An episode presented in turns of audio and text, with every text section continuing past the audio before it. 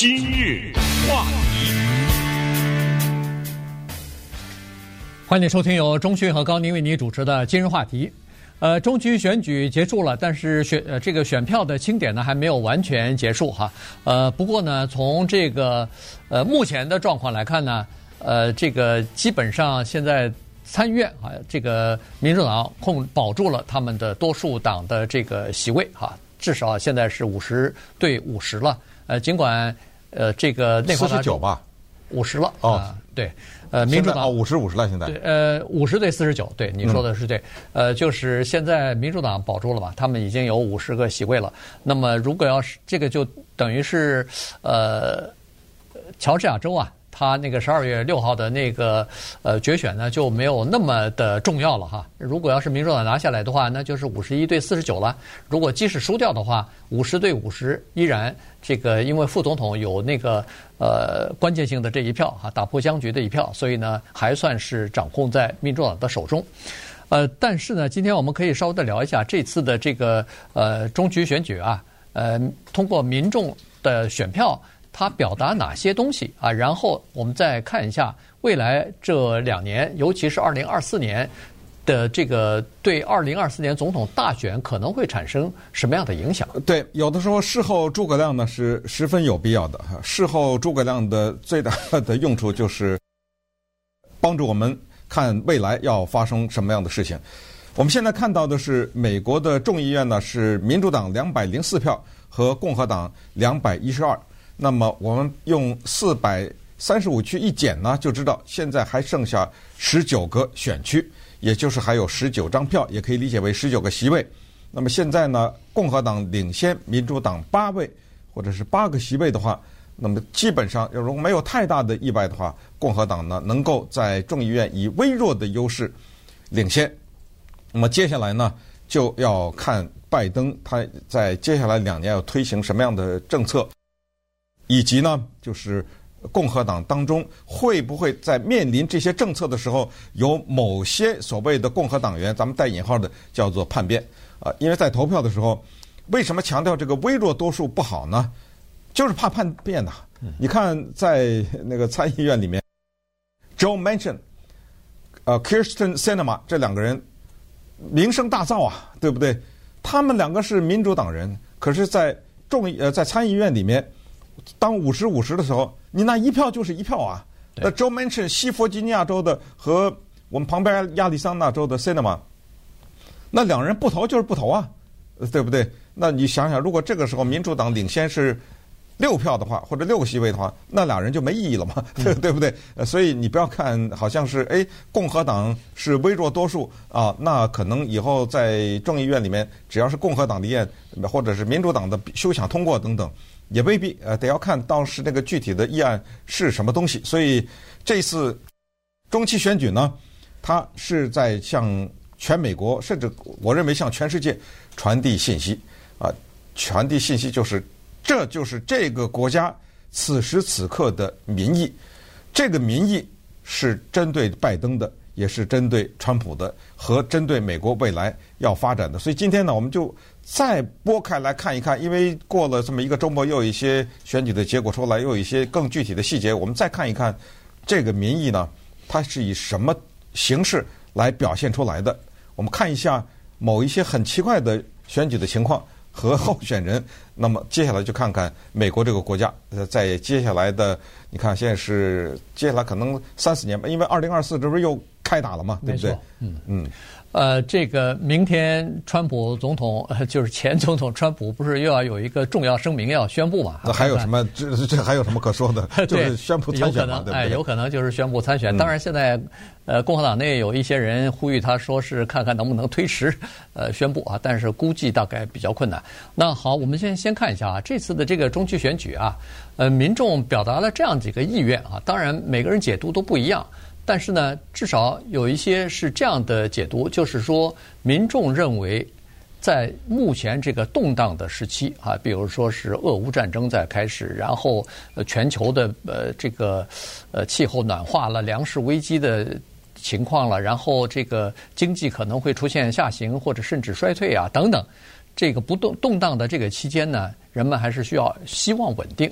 第二呢，不希望两党的这个对立啊走到极端啊，这个民主党和共和党都别走极端，这个是他们所表达的这么两个愿望啊，就是说，当我们需要的时候，应该有称职的这个候选人、民选的官员，我们选出来你们，那你们就应该呃履行你们的职责啊，大概是这么个这么个情况。所以呢，你看啊。尽管在选前，在各种各样的民调当中，对现状不满，对这个川普呃不是对这个呃拜登的表现不满意的民众的比例是非常高的。可是问题在投票的时候呢，他们依然没有非常这个绝对的或者是非常极端的去投反对党的票。呃，很多的这个呃就是这些民选出来的官员啊，他们在。竞选连任的时候，基本上都保住自己位置了。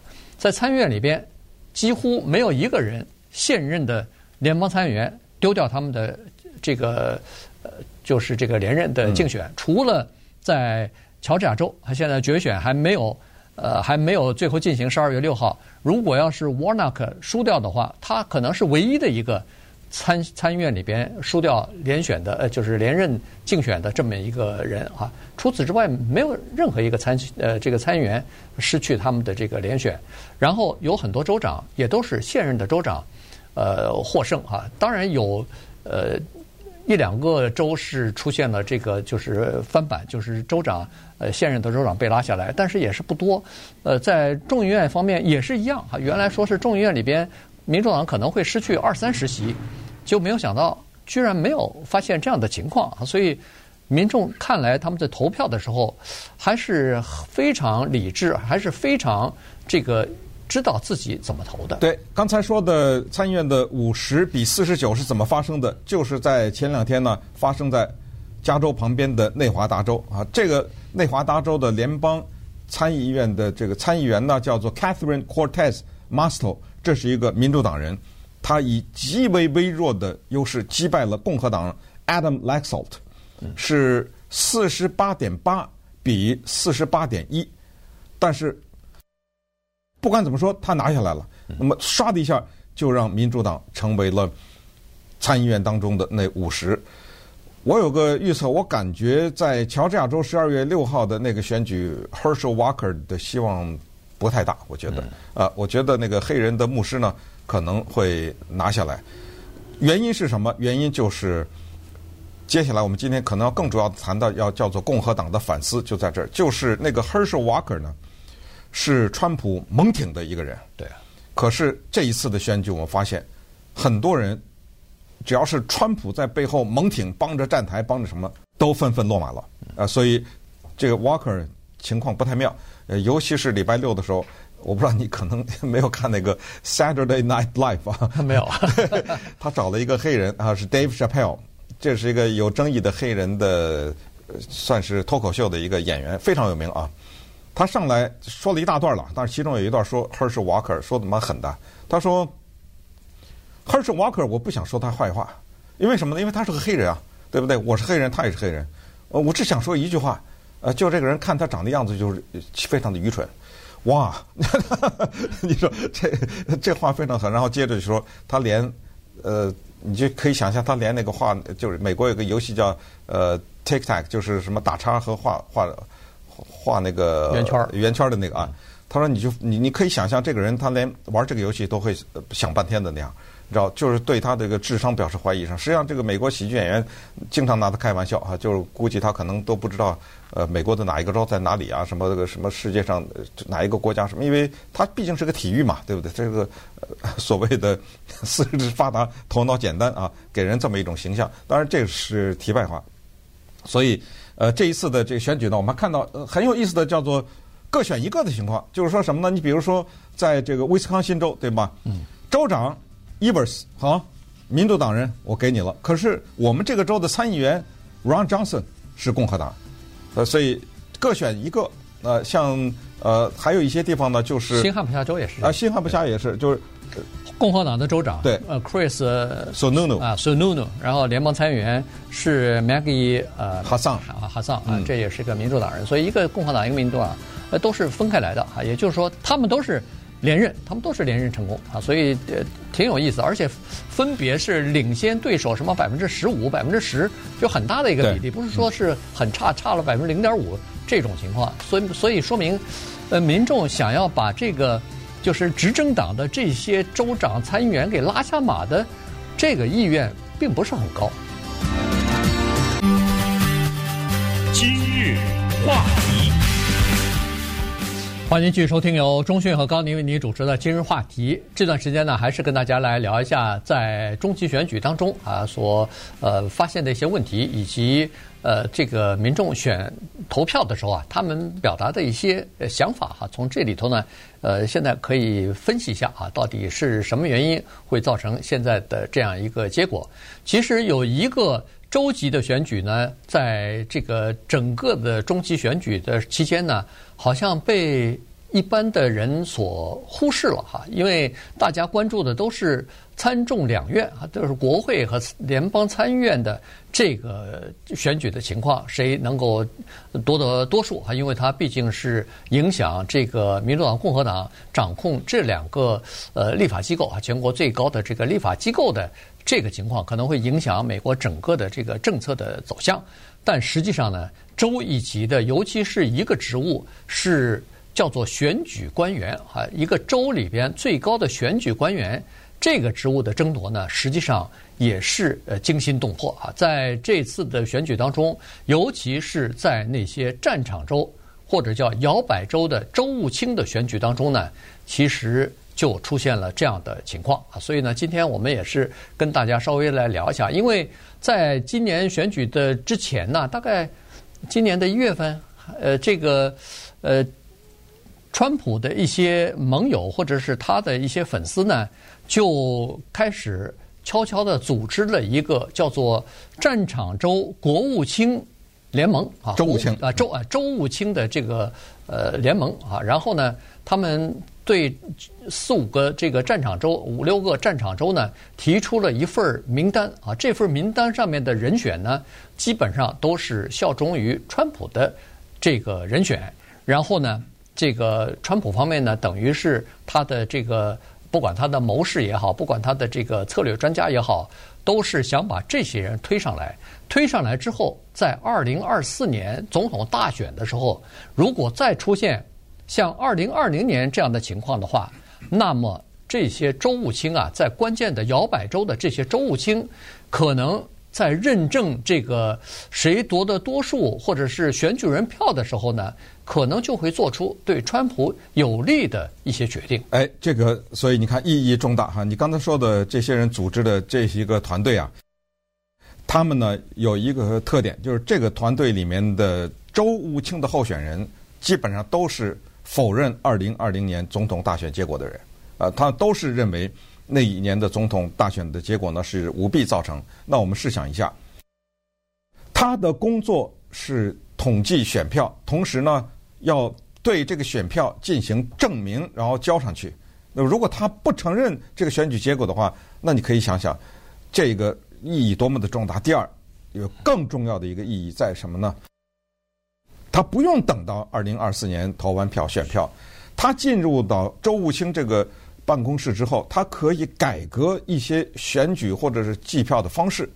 比如大家听说没有？这个当然听起来有点可笑，但是现在已经一直在传，就是要把青年人投票的年龄提到二十一岁，听到了吧？呃，这个你看听到你可能觉得哑然失笑，为什么呢？因为现在有个说法啊、呃，是说。年轻人太左，不行啊！都这帮人投的民主党，十八岁可以投票是吧？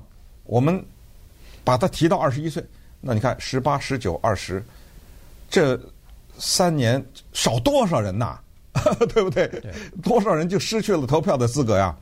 这就是周务卿啊，他们可以做的事情。什么？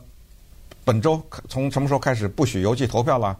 啊，或者没有特殊情况不能邮寄投票了？啊，或者是本周什么呃，怎么查这个身份呐？什么搬家啊？啊，就多了，你知道吗？这里面的细节多了去了。就是在投票的时候呢，对你进行某些限制，那这个就是叫做赢在起跑点上啊！就别等到都投完了，咱们再去什么重新数票呢，很烦。